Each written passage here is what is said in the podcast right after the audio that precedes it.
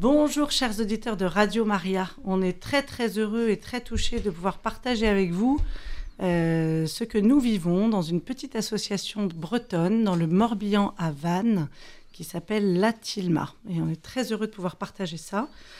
Donc euh, je suis Isabelle de Préville, je suis directrice de cette euh, maison d'hébergement pour femmes enceintes en difficulté. On va vous détailler un peu plus tout à l'heure ce que nous y vivons.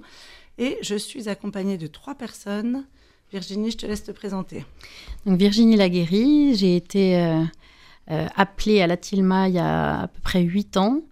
Euh, je suis partie au mois de mars, mais voilà, j'ai vécu beaucoup de, beaucoup de belles choses dans cette maison. Maintenant, je suis à euh, dont on vous parlera tout à l'heure, euh, qui est une nouvelle branche euh, de la TILMA, qui est un, accueil plus large de, de toute femme, soit enceinte, soit avec un enfant de moins de 3 ans. Domiti de Chabot. moi, je suis arrivée dans l'association La Tilma il y a maintenant deux ans et demi, trois ans, je sais plus trop. voilà, et je m'occupe de tout ce qui est des ateliers d'estime de soi parentalité. Euh, d'abord euh, particulièrement à la Tilma et depuis euh, cette année plus sur le Cinco, dont Virginie a parlé juste avant. Et je suis Marie-Camille Robinet. J'ai été appelée à la TILMA pour travailler plutôt au sein du, conseil d'administration en tant que responsable des ressources humaines. Et de fil en aiguille, j'ai repris la présidence de, de l'association de la TILMA. Voilà, donc la Tilma est une réalité depuis 12 ans, mais en réalité, c'est un, projet qui a mûri 9 ans, 9 années. Ce projet a mûri euh, dans le cœur et la prière d'un petit groupe d'une dizaine de personnes sur le Morbihan euh, qui avaient vraiment euh, senti l'appel à ouvrir un lieu pour les femmes enceintes, comme il y en a eu d'ailleurs beaucoup qui ont ouvert en France depuis une trentaine d'années. Euh, et en fait, ce lieu ne, n'ouvrait pas. Il y avait des obstacles permanents. Et puis, il y a 12 ans, euh, on est quelques-unes à être arrivées sur euh, Vannes avec des compétences du médico-social. Et je le précise parce que c'est important quand on veut pouvoir exercer une œuvre dans la charité, qui est aussi des outils pour exercer cette charité. Et ça passe parfois par nos compétences professionnelles. Et donc, euh, au bout de 9 ans de gestation, une très longue grossesse, euh, il y a tout d'un coup eu une convergence de moyens euh, providentiels hein, qui ont permis l'ouverture de, cette association. Donc, tout d'abord, il y a une. Donc, l'évêque de Vannes, Monseigneur Centaine, connaissait ce projet, le portait aussi dans la prière. Et puis, il y a une dame qui vivait dans un immeuble du centre-ville de Vannes qui est décédée, qui a légué son immeuble à une association pour personnes handicapées. Les immeubles de Vannes sont des immeubles très hauts, très étroits, et donc sans possibilité d'y mettre d'ascenseur. Et du coup, euh, euh, cette, euh, cette, association a proposé au diocèse d'utiliser l'immeuble. Et puis en même temps, il y a une rencontre avec Apprenti d'Auteuil qui cherchait à ce moment-là à développer. Vous savez qu'Apprenti d'Auteuil est une grosse fondation qui a des, des œuvres d'éducation et il cherchait plutôt à ce moment-là à développer la dimension périnatale. Ça veut dire vraiment de la petite enfance, dans l'idée que plus on accompagne la petite enfance et plus on fait de la prévention de ce qui sera plus difficile ensuite dans l'éducation. Et ils nous ont proposé de façon spontanée, alors que l'association était à peine euh, construite, on va dire, euh, administrativement, euh, de nous donner une subvention financière. Et puis, moi-même, psychologue, et avec Bénédicte Méran, qui était assistante sociale, qui est arrivée sur Vannes aussi à ce moment-là, on avait donc euh, euh, à ce moment-là, sans, sans être plus motivé que ça, parce que l'ampleur du travail nous semblait important, mais il était évident qu'en ayant ces moyens en l'espace de, quelques semaines de manière spontanée, que le Seigneur était en train de, de, préparer quelque chose auquel on ne pouvait pas dire non. Et puis, et puis est arrivé le moment de donner un nom à cette association. Et il se trouve qu'il euh, y a eu deux personnes de l'association en même temps qui ont eu euh, euh, vraiment l'intuition de l'appeler la Tilma. Donc la Tilma, ça vient de Notre-Dame de Guadalupe au Mexique, et qui est un lieu, un sanctuaire marial très très important, peut-être un des plus grands sanctuaires, sanctuaires mariales au monde avec Medjugorje et Lourdes. avec une fréquentation internationale, où au XVIe siècle, un, Indien, Juan Diego, a eu des apparitions de la Sainte Vierge, une Vierge qui était inculturée. Marie lui est apparue en, en indienne. Euh, et sur son pancho, euh, il y a une, image miraculeuse de cette Vierge qui est apparue, qu'on peut contempler toujours aujourd'hui en s'y rendant, et qui aujourd'hui n'a pas d'explication scientifique. Elle n'est pas imprimée sur le tissu, qui d'ailleurs est en fibre végétale et aurait dû disparaître euh, au bout d'une dizaine d'années. Et là, il est toujours là depuis le XVIe siècle, avec cette impression qui n'est pas une impression, qui est comme une sorte d'hologramme. Je vous encourage à lire ou à regarder des reportages sur euh, Notre-Dame de Guadalupe, parce que c'est un, très grand miracle et c'est vraiment très touchant. Et comme c'est une Vierge enceinte, ça avait beaucoup de sens pour nous. Et euh, quand on a donc donné ce nom, qu'on s'est installé dans l'immeuble, on est allé rencontrer les commerçants et notamment le, un petit café qui est juste en face de la Tilma. Euh, et quand on est rentré, en fait, dans ce café, il y avait une très grande image de la Guadeloupe, parce que ce café était tenu par des Mexicains. Et donc, euh, c'était pour nous une confirmation que, euh, qu'on était bien en train d'entrer dans une œuvre de Dieu et pas une œuvre pour Dieu. Voilà, c'est toujours un petit peu un, discernement à mener. Euh, euh, vous le savez bien tous, pour nous chrétiens, de ne pas faire les choses à la force de nos poignets, mais de se laisser vraiment guider par l'Esprit Saint et d'aller sur le chemin euh, que le Seigneur prépare bien mieux que nous. donc depuis 12 ans, la Tilma héberge donc des femmes enceintes en situation difficile. Donc elles arrivent par différents biais, soit euh, elles nous ont trouvés sur Internet, euh, mais de façon plus fréquente aujourd'hui, ce sont des travailleurs sociaux euh, ou du personnel médical qui les orientent vers nous. Donc on, héberge essentiellement des femmes qui viennent de notre secteur géographique parce que parce c'est important qu'il y ait cette dimension locale de l'association, parfois de plus loin quand il y a par exemple des situations de violence qui justifient que que la maman se déplace.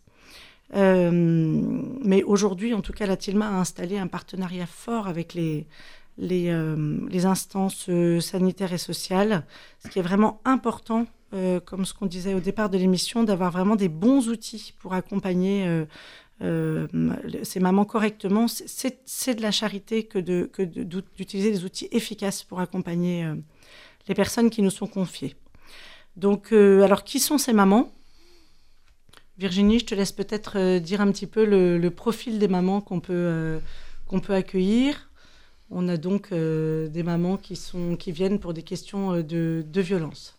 Alors, soit des violences conjugales, effectivement, soit des violences de la rue, parce qu'elles ont assez malheureusement perdu tout, quelquefois de façon rapide. il peut aussi y avoir des ruptures familiales. Euh, l'annonce de la grossesse peut provoquer euh, un, rejet en fait de, cette, jeune femme. Euh, et puis il peut y avoir aussi la solitude qu'on voit de plus en plus. et c'est vraiment quelque chose de, terrible d'être seul, d'être de ne pas pouvoir discuter, de ne pas pouvoir en parler, de ne pas pouvoir déposer son fardeau. Et, c'est vrai que pour toutes ces raisons, la tilma, quelquefois, peut être un, cocon euh, vraiment où elles peuvent euh, se poser, tout simplement arriver et se poser. Et déjà, au départ, c'est énorme pour certaines mamans d'avoir un, lieu pour poser ses bagages et, son fardeau.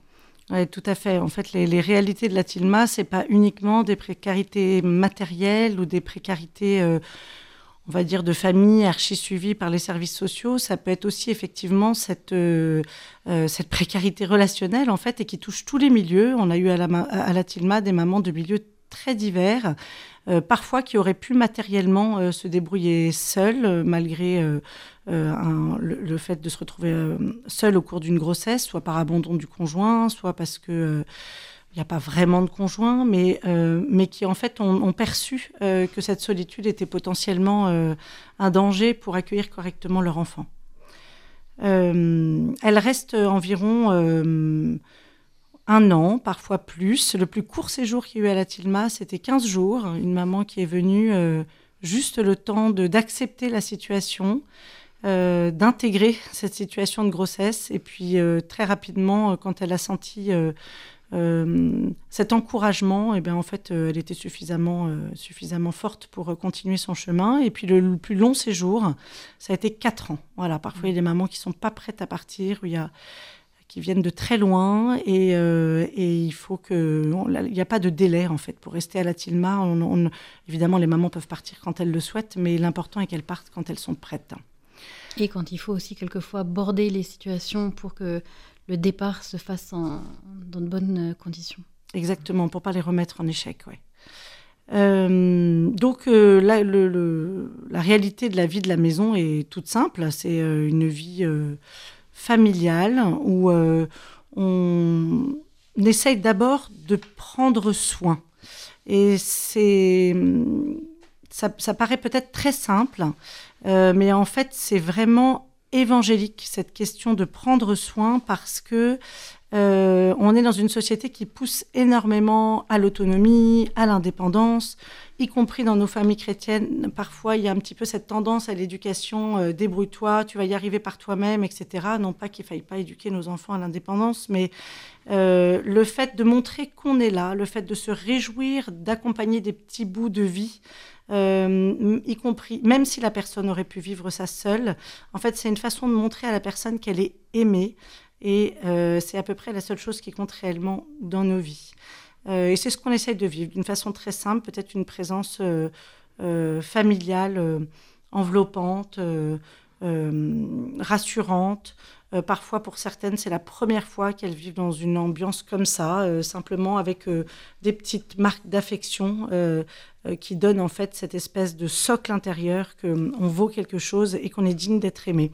Ce qui est vraiment hautement évangélique. Le Christ ne cesse pas dans l'évangile de prendre soin. Donc il y a ensuite nos outils très plus professionnels, mais qui nous permettent de faire avancer les mamans. Donc il y a un accompagnement social avec Nathalie, qui est notre assistante sociale, qui permet aux mamans de toucher leurs droits, euh, de faire des projets sur le plan professionnel. Parfois, il faut tout reprendre en termes de formation et on essaye vraiment que ce temps de grossesse soit un tremplin pour celles qui avaient très souvent déjà une vie euh, en échec multiple auparavant. Euh, et puis il y a aussi un accompagnement, et puis il y a aussi évidemment le projet du logement euh, qui suit, qui est à monter et à chercher pour après la Tilma. Il y a un accompagnement périnatal qui est fait par Marie-Agnès, qui est sage-femme, qui vise à compléter ce qui peut se faire dans le cadre de la maternité à l'hôpital et plutôt de se préparer affectivement à devenir maman. Parce que souvent euh, les femmes qui viennent à la Tilma ont une histoire compliquée avec leur propre mère. Et donc c'est le moment de, prendre un petit peu de temps pour se pencher sur euh, ce qu'elles ont reçu et surtout sur ce qu'elles n'ont pas reçu et de voir comment elles peuvent faire autrement avec leur enfant. Et puis un accompagnement à la santé euh, qui n'était pas forcément euh, prioritaire au départ. Et puis on s'est rendu compte que chez les femmes qui avaient des parcours de rupture, en fait, il y avait beaucoup à faire, euh, Virginie. Oui, alors moi j'ai été responsable santé, aujourd'hui c'est Diane qui s'en occupe, mais en fait on s'est rendu compte effectivement que quelquefois elles arrivent, ça fait des années qu'elles ne se sont pas occupées de leurs dents, qu'elles ne se sont pas occupées de leurs yeux, euh, que quelquefois au niveau hygiène, euh, il y, a, des, petits, des petits soucis. Et en fait, euh, c'est vraiment aussi de prendre cette jeune femme qui arrive dans la globalité de ce qu'elle est et de ne pas laisser des, petites choses passer à côté. Et. il y a aussi le fait que prendre rendez-vous chez un médecin, et eh ben, c'est pas forcément évident. Et, et c'est aussi d'une certaine façon un peu de, l'éducation pour après, quand elles seront mamans, avec leur enfant, pour qu'elles suivent aussi euh, la santé de leur enfant, euh, le, tout, tout, ce qui, tout ce qui entoure euh, la santé de leur enfant. Et Domiti, il y a également un accompagnement de, de l'estime de soi au service de la parentalité. Oui, exactement. Donc c'est, comme tu disais Isabelle, c'est vraiment dans fait, de prendre soin de ces mamans. En fait, ces, ces, jeunes femmes qui arrivent vont devenir mamans et vont être amenées donc à prendre soin de, de leur bébé, de leur enfant. Et donc l'importance qu'on puisse prendre soin d'elles et qu'on puisse les aider à se connaître, à, je ne sais pas si on peut dire s'estimer, c'est le travail de toute une vie, mais en tout cas d'apprendre à se connaître, à savoir que qu'on est unique, qu'on est précieux, qu'on a de la valeur. Et quand elles auront pris conscience de ça, eh ben, euh, elle, euh, ça sera plus. Euh, enfin, tout cela est pour ensuite prendre soin de leur enfant, aider leur enfant à, à voir qu'il a de la valeur, qu'il est unique, à s'aimer. Et donc, on a des. Alors, l'estime de soi, elle est au quotidien dans la vie de la maison. Je trouve effectivement, comme tu disais, de pouvoir euh, fêter un anniversaire, euh, fêter une petite victoire, cuisiner avec les mamans et se rendre compte et que tout le monde la félicite pour, euh, je sais pas, le caramel au beurre salé qu'elle a fait, comme on est en Bretagne. Et. mais aussi des petits ateliers qu'on n'appelle pas forcément estime de soi, mais plus des petites causeries euh, qu'on fait la plupart du temps, euh, qu'on aime bien faire euh, au moment du repas, qui est un, moment en fait convivial. qui fait moins, qui est un moment plus informel et qui peut être du coup plus simple pour les mamans. Et donc, on, parle de plein de petits sujets. ça peut être aussi bien sur sur par exemple une, une personne que j'admire et pourquoi, pourquoi je l'admire. Ça peut être aussi de parler du courage, ça peut être euh, de parler de, euh, euh, de, tout ce qui est autour de l'affectivité, de l'amitié, de parler de... comment dire, de tout ce qui est autour aussi du, corps quand même, du cycle féminin, de voilà, il y a, plein de sujets et tout cela euh, afin de pouvoir euh, permettre aux mamans de, savoir qui elles sont et qu'est-ce qu'elles ont envie de transmettre à leurs enfants. Euh, voilà, d'où elles viennent, qu'est-ce qu'elles ont envie de, de, de leur donner. voilà. Donc, c'est des moments qui sont quand même assez riches et ces, ces, femmes-là qui ont été souvent dans l'urgence, elles ont eu peu de moments pour se poser et pour euh, finalement euh, se dire mais qui, suis-je euh, et qu'est-ce que j'ai envie de transmettre, qu'est-ce qui est important pour moi. Voilà. Et je crois aussi que par le cadre des, ateliers Zélie Bakita, donc les ateliers Zélie Bakita, c'est une autre une réalité de la Tilma qui est un petit peu transversale sur à la fois lieu d'hébergement et puis l'accueil de jour que Virginie a évoqué tout à l'heure, dont on reparlera, qui s'appelle Cinco, qui sont tous nos ateliers manuels euh, où on peut proposer euh, une activité très concrète. D'abord, c'est une façon de s'ancrer dans le réel, de se remobiliser, de prendre confiance. On organise parfois des ventes aussi euh, de ces artisanats au profit de projets pour les, qui concernent les mamans.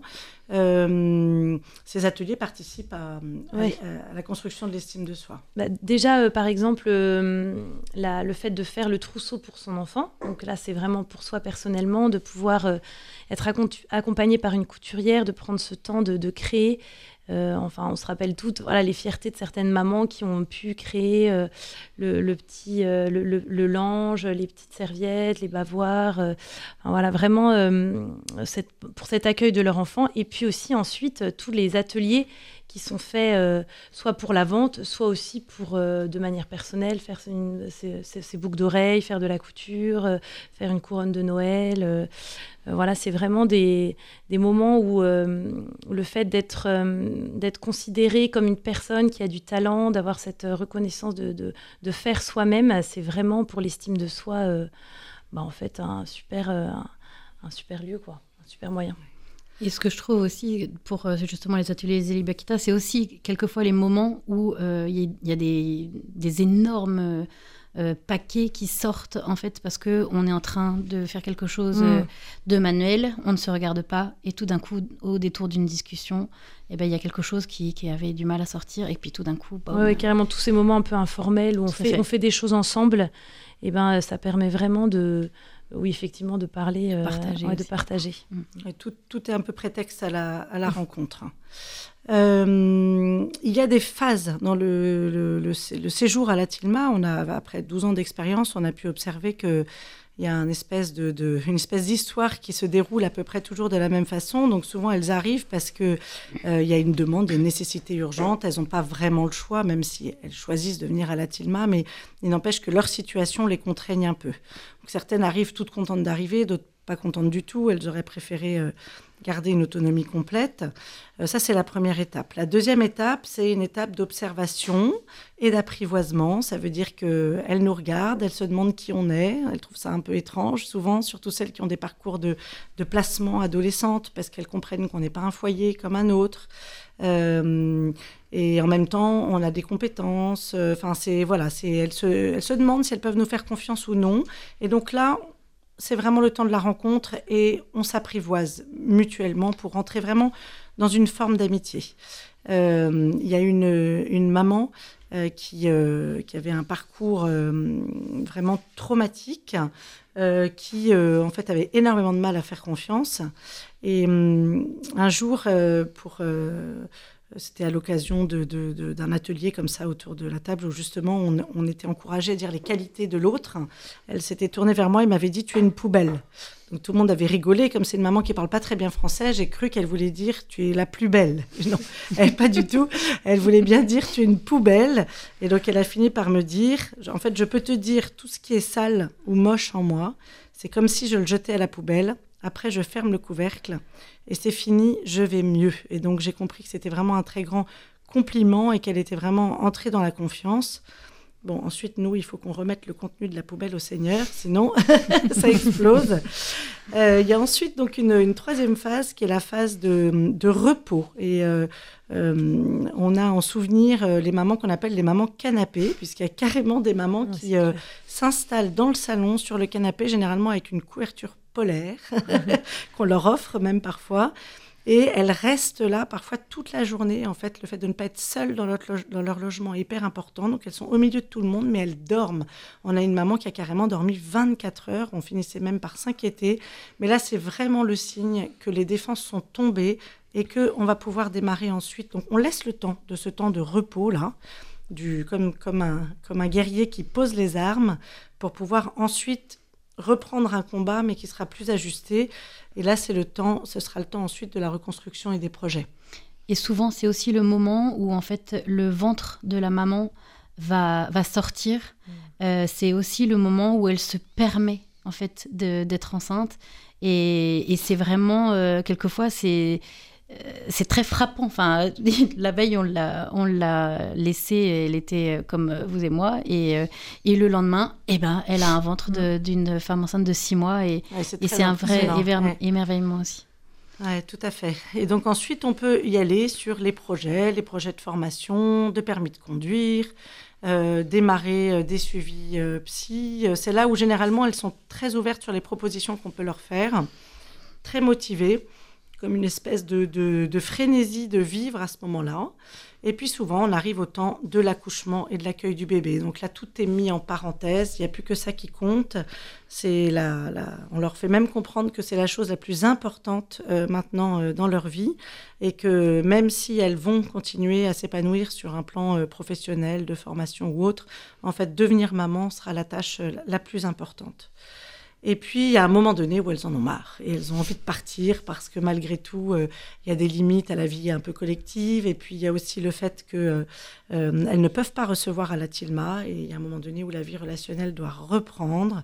Et donc, c'est la dernière phase, euh, enfin non, c'est l'avant-dernière phase, la phase de saturation où parfois c'est un peu tendu, ça arrive, pour arriver à la septième phase qui est le cordon qui se coupe enfin et elles partent de la Tilma. Souvent, à ce moment-là, elles ont plaisir à revenir un peu de temps en temps. Certaines, d'ailleurs, reviennent régulièrement comme on revient dans sa famille depuis 12 euh, ans.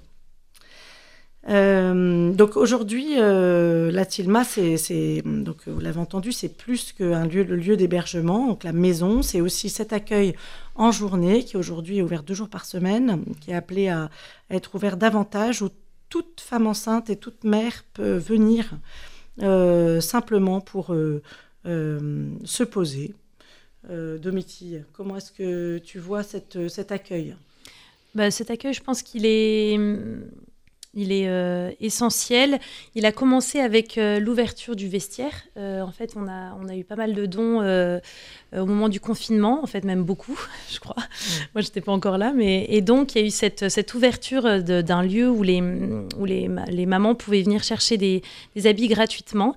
Et puis, du coup, assez vite, on s'est rendu compte que eh ben, c'était sympa de proposer un café. Et puis, de, de, fil en aiguille, on, on, a vu que le fait qu'il y avait beaucoup de femmes qui n'ont pas nécessairement besoin d'être euh, hébergées, mais qui ont vraiment besoin de se retrouver avec d'autres femmes dans un lieu où elles sont accueillies. Euh, euh, voilà, comme elles sont, où elles peuvent faire comme à la maison. Et c'est vraiment dans cette même ambiance que, la Tilma, je trouve. C'est-à-dire qu'elles viennent, elles peuvent aller au vestiaire, elles peuvent tout simplement prendre un café, se poser, pour certaines, voilà, se poser sur le canapé tranquillement. Et en même temps, on propose euh, un atelier euh, le matin, un petit atelier de création euh, pour faire quelque chose de ses mains. Et aussi, comme disait Virginie, ça peut être le moment où on peut avoir des conversations vraiment profondes. Et puis ensuite, il y a un temps de, repas. on mange tout ensemble. Donc pour certaines, il y en a certaines, c'est vraiment leur repas chaud de la, de la journée avec, avec d'autres mamans, tous ensemble. Et, et puis on on fait un petit temps aussi de, causerie autour de, ce repas pour, pour partager. Et c'est un vrai lieu de, grande mixité sociale avec des femmes qui se seraient euh, jamais rencontrées. Euh, moi, à chaque fois, chaque jeudi, euh, ça se passe le jeudi, je suis toujours émerveillée de me dire, juste en regardant ce qui se passe, en voyant des femmes tellement différentes les unes à côté des autres, partagées. Et en fait, ce qui les réunit, c'est le fait d'être maman. Voilà, donc c'est quand même un, vrai lieu finalement assez magique, je trouve. Merci, Dominique. Euh, donc euh, c'est aussi, euh, au-delà de, la maison, de l'accueil de jour, c'est aussi des projets de vacances, la possibilité pour des familles de proposer une semaine de vacances à une maman chez eux. ça peut être aussi, d'ailleurs, si certains d'entre vous se sentent appelés, je pense qu'on arriverait à faire venir des mamans dans le sud. si vous avez une belle maison face à la mer, bah, vous pouvez vraiment rendre une maman heureuse avec son enfant. Et puis aussi des projets de vacances en groupe. Euh, il y a donc ces ateliers Zélie et puis il y a aussi du conseil aux associations euh, qui régulièrement, il y a des associations qui demandent notre expertise pour pouvoir monter un projet équivalent au nôtre. et c'est avec joie qu'on partage notre expérience on va vous peut-être vous raconter très simplement une, petite histoire qu'on avait posée par écrit d'une maman. Ça va vous permettre de d'incarner tout ce qu'on vient de vous dire sur la Tilma. Donc Gladys a 18 ans. Elle vient de passer son bac. Elle était inscrite pour des études supérieures. Pendant l'été, elle a réalisé qu'elle était enceinte. Sa mère a voulu absolument qu'elle mette fin à cette grossesse, ainsi que le père du bébé, bien trop jeune. Mais Gladys, après avoir été très tourmentée, désemparée, a pris la décision ferme de garder cet enfant. Sa mère l'a alors mise dehors. Gladys est arrivée en catastrophe à la Tilma la veille de sa rentrée universitaire, qu'elle a donc pu faire. Elle suit ses cours avec assiduité, détermination, courage. Elle compte bien valider le maximum de niveau avant d'accoucher et a déjà trouvé son lieu de stage. Elle a pu faire sa première échographie, s'est émerveillée avec émotion des images qui lui révélaient la délicate et petite silhouette de son bébé. Voilà euh, très rapidement un parcours un peu à la fois très beau et en même temps un peu typique de ce que, de ce que nous pouvons euh, accompagner, des femmes que nous pouvons accompagner à la Tilma. Alors il y a euh, à la Tilma une charte spirituelle. La Tilma n'est pas d'une association chrétienne, mais il est bien évident qu'elle est d'inspiration chrétienne. nous puisons en équipe dans la prière le moteur de ce que nous vivons, mais euh, c'est d'abord par l'exercice de la charité que euh, l'équipe souhaite euh, évangéliser. En fait, le, prendre soin, aimer. à la Tilma, on est bien convaincu que c'est une façon essentielle de transmettre l'amour de Dieu et de donner l'occasion d'une rencontre avec le Seigneur. Oui, c'est aussi, le, je pense, le regard qu'on porte euh, sur, euh, sur les mamans, ce regard euh, plein d'espérance, en fait, ce regard qui, qui regarde comme quelqu'un de précieux, d'unique. Et, et, voilà, parfois, enfin, je pense qu'il y a beaucoup de mamans qui arrivent et qui n'ont pas plus du tout d'espérance sur elles-mêmes ou sur leur vie. Et, et de voir des personnes qui les regardent avec bienveillance, avec plein d'espérance et ben pour moi, c'est vraiment, en tout cas, on essaye euh, avec ce qu'on est de pouvoir se, dire bah, comment est-ce que le Christ euh, voilà, regarde cette femme, en fait, et, du coup d'essayer avec nos yeux euh, de, le faire aussi. Exactement comme Bernadette à Lourdes qui avait été, qui disait de la Sainte Vierge, elle me regarde comme une personne regarde une autre personne. D'ailleurs, on a des mamans qui ont été profondément touchées à Lourdes. On en reparlera tout à l'heure. alors l'équipe doit vraiment on le sent quand on, ne se ressource pas assez dans la prière, on sent qu'il y a des moments vraiment plus difficiles. pour rester dans la joie et l'espérance, parce qu'évidemment, on est confronté à des très grandes souffrances. il faut vraiment qu'on puise pour que ce soit euh, le regard du Christ euh, qui puisse passer par nous euh, et, aussi que nous nous reconnaissions très simplement pauvres parmi les pauvres. C'est-à-dire qu'au bout d'un moment, de toute façon, un tel engagement et nous, nous, nous travaille, nous façonne et on, se découvre manquant beaucoup de patience, on se découvre manquant beaucoup de charité, on se découvre pleine de jugement. Et on se découvre donc pauvre parmi les pauvres. Et ça, c'est vraiment. Euh, ensuite, en tout cas pour moi, ça a été vraiment l'occasion euh, euh, de, de, du coup, de m'émerveiller de ce que sont les mamans, des beautés qu'on peut voir chez les mamans, malgré des histoires très cassées, et de voir la présence du Seigneur en elles. Virginie. Il me semble que dans mon souvenir, il y avait eu une très belle expérience avec la sandale d'une jeune femme. Euh, et ça, ça a été une des conversions de, de ma vie. En fait, euh, j'ai été appelée à la Tilma, mais je ne voyais pas tellement ce que je pouvais apporter. Et j'avais l'impression que c'était moi qui devais faire quelque chose pour, euh, pour les mamans. Et du coup, j'étais un peu déstabilisée, j'avoue. Et, et, un jour, donc, j'arrivais en me disant, bon, je, voilà, je, vais faire des choses, ça va être bien. Euh, et, en fait, euh, une maman me demande de, l'aider à mettre euh, sa chaussure, sa sandale. Et au moment où je me penche pour nouer sa sandale, enfin réellement, j'ai l'impression de mettre la chaussure du Christ. Et, ce jour-là, j'ai, je, je, savais intellectuellement que voilà, mon prochain, c'était, c'était Jésus, que je devais le, rencontrer. Mais en fait, non, c'est, vraiment euh, Jésus est caché dans cette maman, Jésus est caché dans mon prochain. Et, oui, ça a été vraiment euh, une expérience euh, très impressionnante et cette maman a, toujours eu une place particulière dans mon cœur. Oui, des joies immenses, on en a vécu beaucoup à la Tilma. justement, cette dimension spirituelle, même si l'évangélisation se fait par la charité, elle n'est pas du tout absente. On a mystère de, la façon dont Dieu touche les cœurs. On a eu beaucoup de demandes de sacrements, de baptême de bébé, de baptême de maman, les premières communions. Euh, et certaines d'entre nous sont euh, marraines, parrains de bébé de la Tilma ou de maman. Euh, il y a beaucoup de joie à prendre des temps de louanges simples, y compris avec les musulmanes d'ailleurs, avec qui on partage quand même cette dimension de transcendance euh, à louer euh, à l'occasion d'un lundi de Pâques ou euh, à bénir l'immeuble, par exemple. les mamans sont contentes qu'il y a un prêtre qui passe pour bénir l'immeuble. À, après un temps un peu difficile, passer dans la cathédrale, déposer une bougie. tout simplement faire une prière familiale quand les mamans sont, sont chez nous, leur montrer comment on prie en famille. Voilà, c'est des petites occasions très très simples. Il n'y a pas de recette. C'est essentiellement parce qu'on rentre euh, dans une relation d'amitié que tout, est, tout devient possible. Voilà. Euh, en équipe, euh, la dimension spirituelle est évidemment tout particulièrement importante. D'abord par le fait de prier ensemble. On ne démarre pas une, réunion d'équipe sans la messe. Tous les mardis matins, on va à la messe. Et puis ensuite, on a notre réunion d'équipe. Ça, c'est une grande grâce. Une fois par an, on fait une retraite à la communauté des béatitudes à Nouan-le-Fuselier.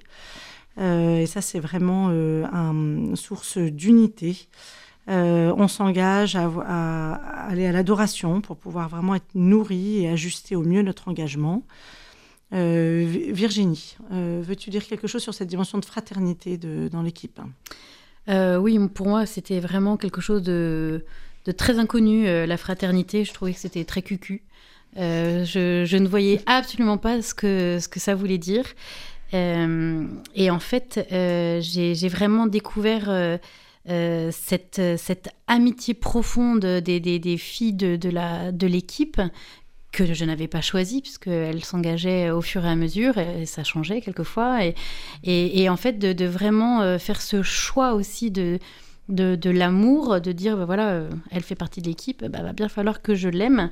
Mais ce choix de l'amour, après, il nous est, cet amour nous est donné par, euh, par le Christ.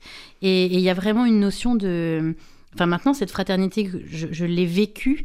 Et en fait, c'est quelque chose que, que je trouve infiniment beau. Et, et, voilà, je peux dire que, que les, les, filles de la de l'équipe sont mes sœurs et, et j'en suis très fière. Oui, d'ailleurs, même pour les, les, membres qui sont partis fois, parfois depuis plusieurs années, quand on mm. se retrouve, on a vraiment euh, une, vraie, euh, une vraie amitié ou une vraie fraternité.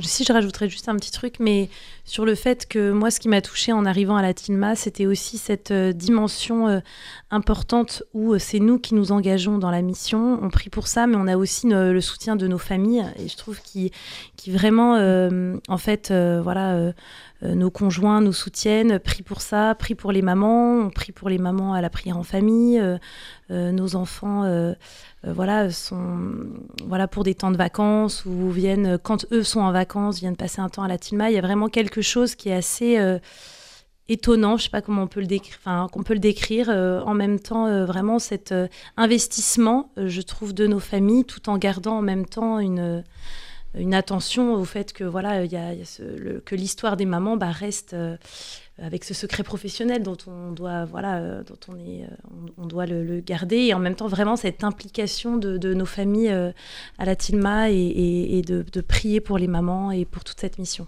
D'ailleurs, c'est une vraie grâce pour nos enfants qui, du coup, reçoivent une vraie éducation à la charité. Enfin, je pense que euh, toutes, euh, nous toutes qui avons vu nos enfants euh, grandir auprès de ces mamans qu'elles auraient probablement, mm, qu'ils n'auraient pas vu ailleurs qu'à la Tilma, ça a vraiment pétri un, je pense, une attention pour les plus petits. Et ça, c'est vraiment quelque chose qui nous réjouit. Et moi, je voulais rajouter aussi, c'est vrai que mm, en étant au CA, on est beaucoup moins dans le conseil d'administration, ce sera plus, clair pour tout le monde. On est beaucoup moins dans le concret des mamans. On est plus au-dessus, on cherche des fonds pour pouvoir euh, financer toutes ces, tous les beaux projets dont on vous parle. Mais en fait, euh, moi au début, voilà, j'avais du mal à me, mettre dans, dans, la mission euh, dans laquelle j'ai été appelée. Et puis le fait de, de rejoindre l'équipe le mardi matin à la messe, et ben, j'ai trouvé que ça apportait vraiment une autre dimension. Déjà, on se rapproche spirituellement aussi des, membres de l'équipe qu'on voit pas tout le temps et, et, indirectement on se rapproche des mamans aussi. Et je trouve que ça apporte vraiment cette dimension spirituelle que qu'au début je ne voyais pas du tout en fait.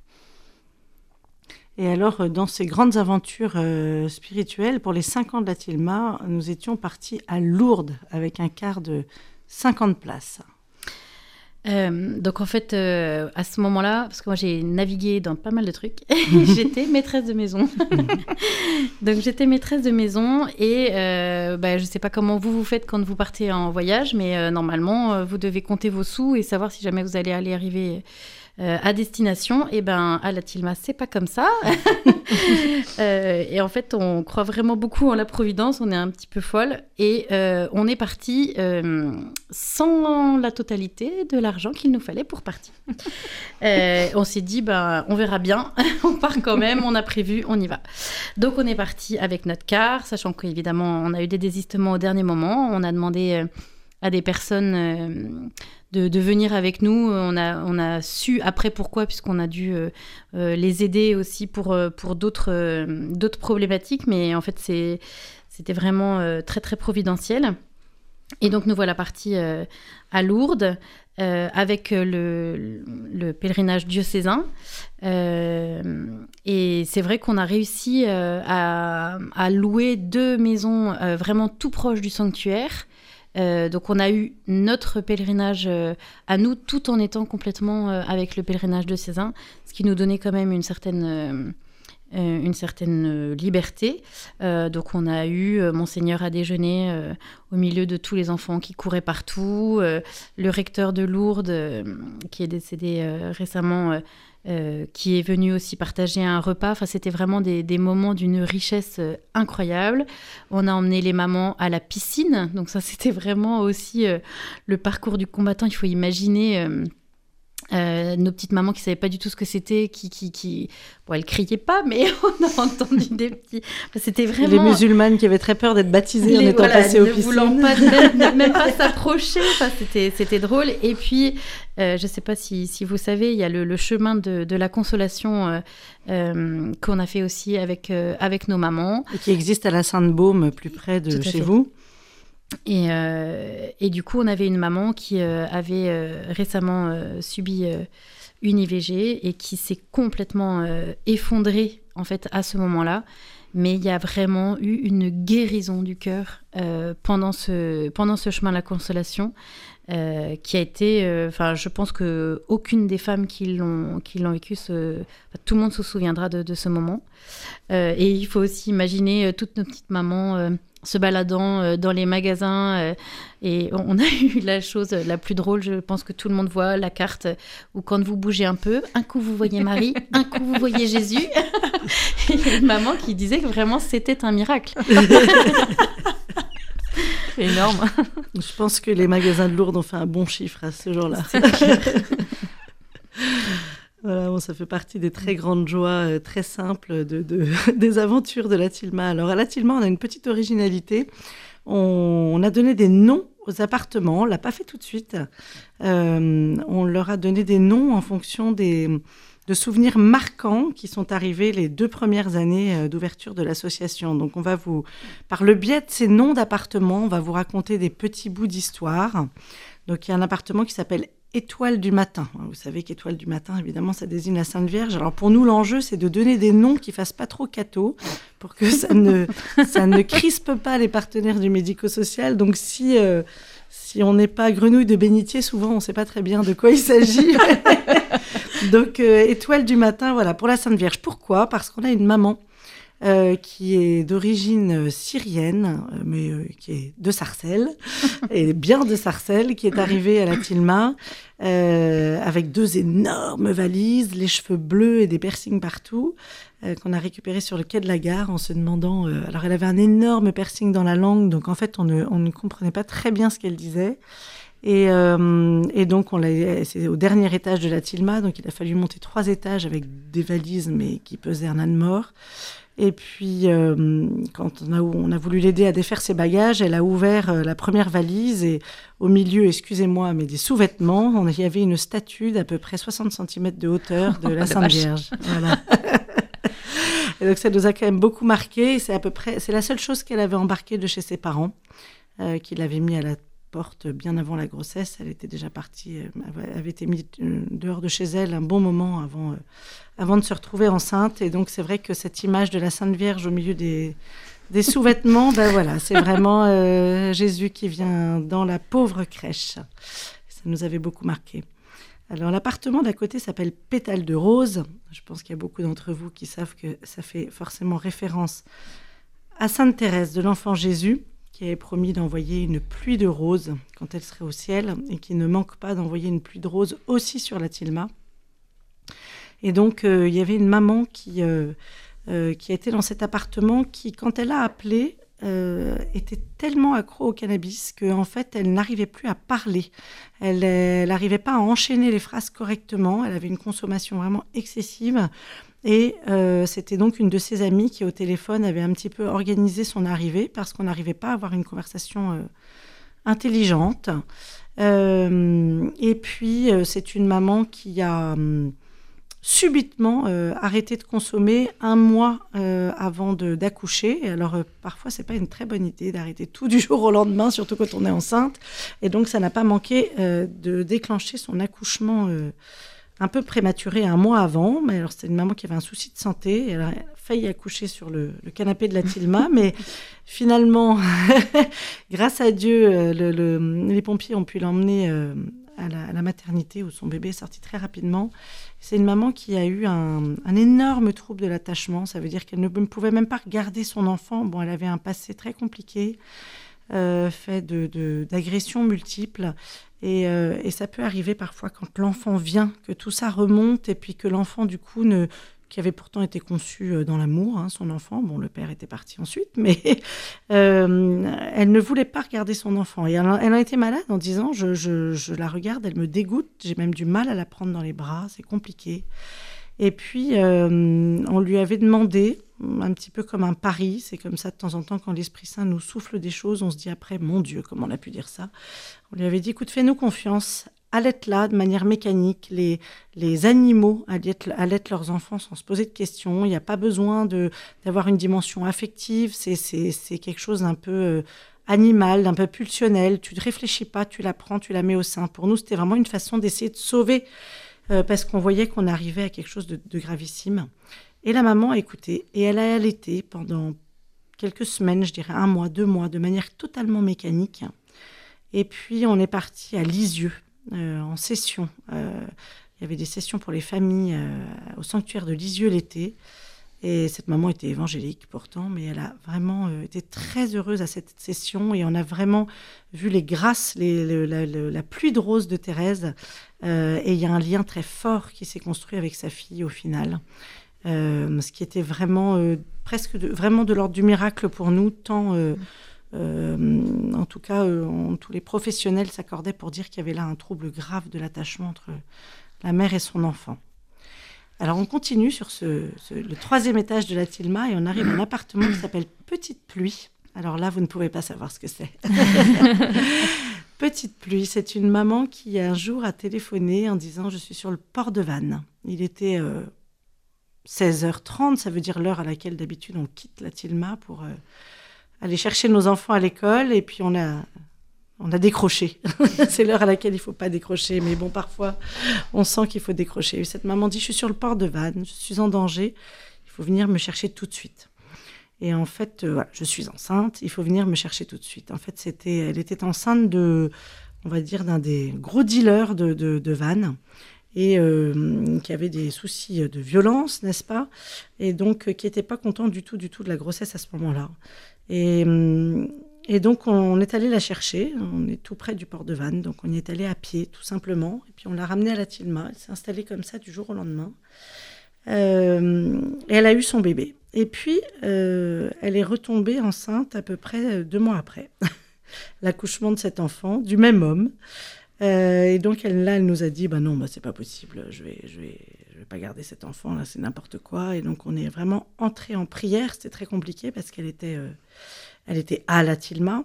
Euh, euh, on faisait de l'écoute, on essaye de pas être intrusif du tout à la Tilma, de pas être dans la persuasion, mais le centre de planification nous a quand même appelé pour nous dire qu'on nous soupçonnait de délit d'entrave à l'IVG. Euh, donc on était vraiment très mal à l'aise dans cette situation. Et puis cette maman est même allée jusqu'à partir en Hollande parce qu'elle a fini par laisser passer les semaines, laisser passer les mois pour pouvoir faire un IVG tardif. Et l'histoire est très longue, mais il se trouve qu'elle a fait une rencontre incroyable juste avant de partir euh, euh, pour euh, cette IVG chirurgicale. sur le... Déjà, il y avait une Bible dans sa chambre d'hôtel, donc ça l'avait marqué. Et puis, elle a rencontré un homme qui... elle dira ensuite que il la draguait pas du tout, qu'elle s'est sentie écoutée, qu'elle lui a raconté toute sa vie et qu'il l'a pris dans ses bras un beau barbu. Un beau barbu, ouais, c'est exactement ce qu'elle a dit.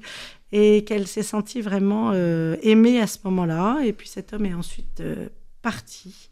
Et que pour elle, c'était c'est une, jeune femme qui n'est pas du tout euh, croyante. Et qu'elle a quand même été certaine que c'était à ce moment-là une intervention de Dieu. Et puis elle était quand même un peu dans l'hésitation. Elle a commencé à partir dans ce centre abortif. Et en fait, à ce moment-là, il s'est mis à y avoir une petite pluie. Et en fait, il se trouve que quand elle était petite, son papa était très violent, qu'elle aimait quand il y avait une petite pluie parce qu'elle allait se cacher sous la table euh, du jardin, persuadée que la petite pluie qui tombait, en fait, était comme un rempart pour la protéger. Et quand la petite pluie est arrivée sur le chemin, elle s'est dit non, vraiment, là, Dieu est en train de me prévenir. Et elle est revenue à la Tilma pour vivre cette deuxième grossesse. Et donc on a appelé ce bébé Petite Pluie pendant toute la grossesse. Voilà pourquoi l'appartement s'appelle comme ça. Ensuite, on descend au deuxième étage. Et il y a encore deux appartements de deux pièces qui permettent d'accueillir des mamans qui ont plus d'enfants. Il y a un des appartements qui s'appelle Bakita, pour Joséphine Bakita, qui est cette esclave soudanaise euh, qui a une histoire incroyable que je vous encourage à découvrir, qui a rencontré le Seigneur, euh, qui est devenue religieuse en Italie, qui a témoigné à quel point euh, Dieu lui avait permis de rester perpétuellement libre intérieurement malgré, euh, malgré les horreurs qu'elle a pu subir. Et donc nous avons eu dans cet appartement une femme qui a été pendant un bon moment dans les, les bordels de Hollande, prostituée, véritablement esclave de, de, la traite humaine moderne, et qui a fait un très beau parcours pour retrouver sa dignité euh, à la Tilma. Et donc voilà pourquoi nous avons appelé cet appartement Bakita. Et puis juste à côté, on a Akero. Akero, pour vous qui êtes dans le sud, ça peut-être euh, c'est plus facile que pour nous en Bretagne, on connaît moins le mot Akero, qui est donc ce mot en bigourdan euh, que Bernadette emploie pour parler de la Sainte Vierge. Euh, qui veut dire quelque chose, quelqu'un en fait. c'est, quand on ne sait pas très bien de quoi on parle, on dit Akero. Et, et, en fait, on a une maman qui était prostituée aussi et qui a vécu une conversion à Lourdes par Bernadette, en découvrant que Bernadette était vraiment en fait la petite souillonne et, que euh, euh, qu'elle avait les pieds dans la boue quand la Sainte Vierge lui est apparue. Et elle a vraiment euh, vécu, je pense, ce que Bernadette a vécu au travers de cette, cette phrase. Elle m'a regardée comme une personne. Et Lourdes a vraiment été un, point de départ pour sortir de la prostitution pour cette maman. Et puis nous avons un dernier, une petite chambre d'urgence quand vraiment on est à plein et puis ça nous permet quand même d'accueillir une maman qu'on a vraiment besoin, que nous avons appelée Plume d'Ange. Plume d'Ange vient de notre saint euh, local, Saint Vincent Ferrier, euh, qui est l'évangélisateur du pays de Vannes, euh, qui était espagnol et qui a, à un moment donné dans son histoire, était dominicain, dans son histoire, il a une vision de l'ange de l'Apocalypse, d'où Plume d'Ange. Euh, et il se trouve que euh, nous avons accueilli dans cette chambre, pour la deuxième fois, pour un deuxième séjour, une maman qui était déjà venue pour avoir son enfant. Et Virginie, je te laisse peut-être raconter pourquoi cette maman est revenue euh, à la Tilma dans cette chambre qui s'appelle grâce à elle Plume d'Ange. Alors, elle était espagnole, c'est pour ça qu'on a fait le lien avec Saint-Vincent Ferrier. elle est venue en fait pour une deuxième grossesse, effectivement. Moi, je, je n'avais pas été là pour, pour sa première grossesse, donc on se connaissait pas très bien. Euh, et, en fait, très rapidement, euh, elle a des, très grosses douleurs, des, très gros. Enfin, il faut aller aux urgences. Donc, euh, on part aux urgences, mais c'était un jour férié, c'était au mois de mai. Je ne sais plus si c'était le 1er ou le 8 mai. Mais, et en fait, ça a été le, début d'une longue période. En fait, le bébé s'était accroché sur la cicatrice en fait, de sa première césarienne. Et, du coup, le bébé était en danger. Euh, et de fait, euh, un jour à l'échographie, on s'est rendu compte que le bébé était mort. Et, et du coup, il a fallu aussi euh, donner le temps à cette maman d'attendre que, que, les choses se fassent de façon naturelle parce que c'était très très dangereux d'intervenir. Finalement, il a quand même fallu intervenir, mais, mais voilà, vraiment de, prendre ce temps, de l'entourer euh, à ce moment où, vraiment on n'aurait pas eu le cœur de lui dire bah, écoute, rentre chez toi avec ton fils. Euh, eh bien non, cette chambre d'urgence, elle a été aussi faite euh, pour, pour un retour dans, dans, le cocon de, de la Tilma, pour se, sentir écouté, aimé et entouré. Voilà, chers auditeurs, ce que nous pouvions vous partager de ce que, des, à la fois ce lieu très simple, cette toute petite association morbianaise, et en même temps où nous vivons les grandes merveilles de Dieu. Euh, voilà, la Tilma qui veut être un simple refuge, où, mais où chacune pourra expérimenter la joie d'aimer, d'être aimée. Et soyez certains que faire l'expérience de l'amour, c'est faire l'expérience de Dieu.